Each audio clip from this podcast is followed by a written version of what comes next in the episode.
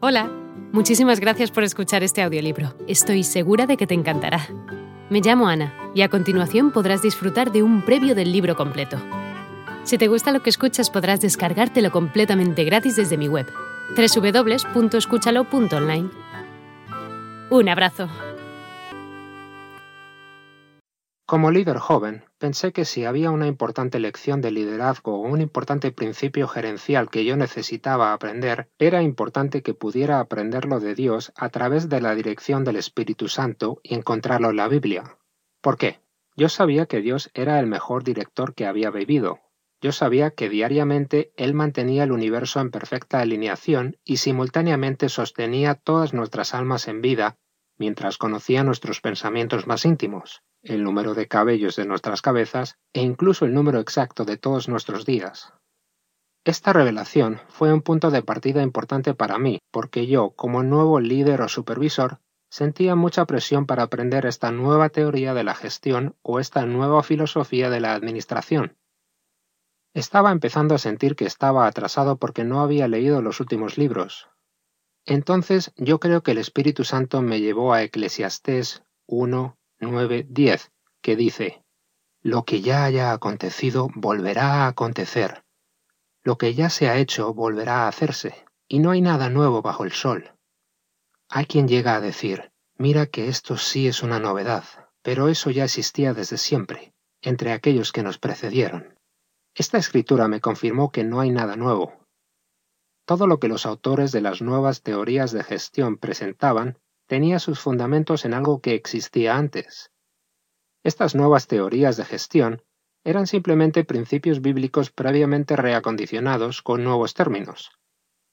Armado con esta hipótesis, sabía que tenía que haber un conjunto de principios duraderos de dirección y liderazgo escondidos en algún lugar de la Biblia. Yo sabía que si estudiaba a los grandes líderes de la Biblia, seres como Josué, Moisés, Daniel, José, Esther, etc., podría encontrar estos principios. Intuitivamente, también sabía que Jesús tenía un estilo de liderazgo del cual yo podía aprender. Yo sabía que Dios tenía que guiar a los grandes líderes de la antigüedad con la misma sabiduría y principios con los cuales Él dirigía con éxito los asuntos del universo. Ahora, no estoy diciendo que no lea libros, diarios y revistas de dirección y artículos. Es exactamente lo contrario. Lo animo a que lo haga, a veces un autor puede tomar uno de estos principios perdurables y darle un nuevo giro que le ayudará a entender cómo aplicarlo mejor. Cuando yo estaba leyendo, si descubría que un nuevo dato de gestión o modelo de liderazgo de un autor era realmente bueno, me sentía obligado a volver y encontrar sus raíces en las escrituras. Una vez más, mi premisa fundamental era que si era bueno o sano, tenía que estar en las escrituras, tenía que haber existido antes porque no hay nada nuevo bajo el sol.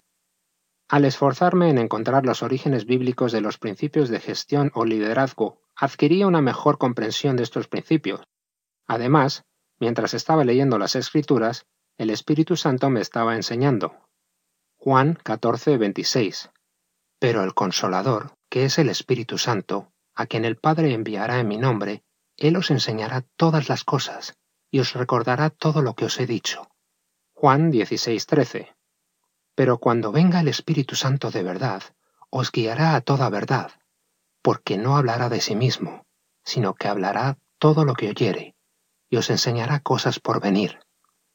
Mientras yo leía el fundamento de la palabra para un principio como la delegación, el Espíritu Santo lo explicaría en más detalle para que yo pudiera entenderlo mejor.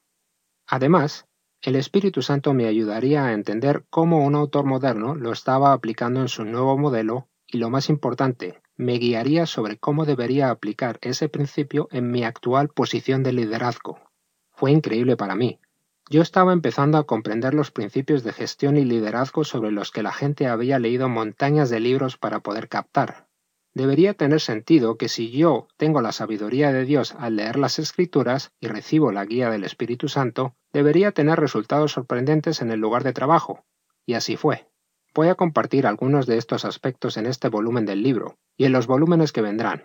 Mi primer ejemplo real de esto vino cuando comencé a estudiar lo que la Biblia dice acerca de la visión.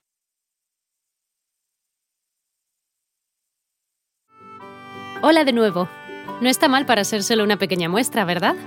Si te ha llamado la atención, recuerda que encontrarás este audiolibro completo y gratis en www.escúchalo.online.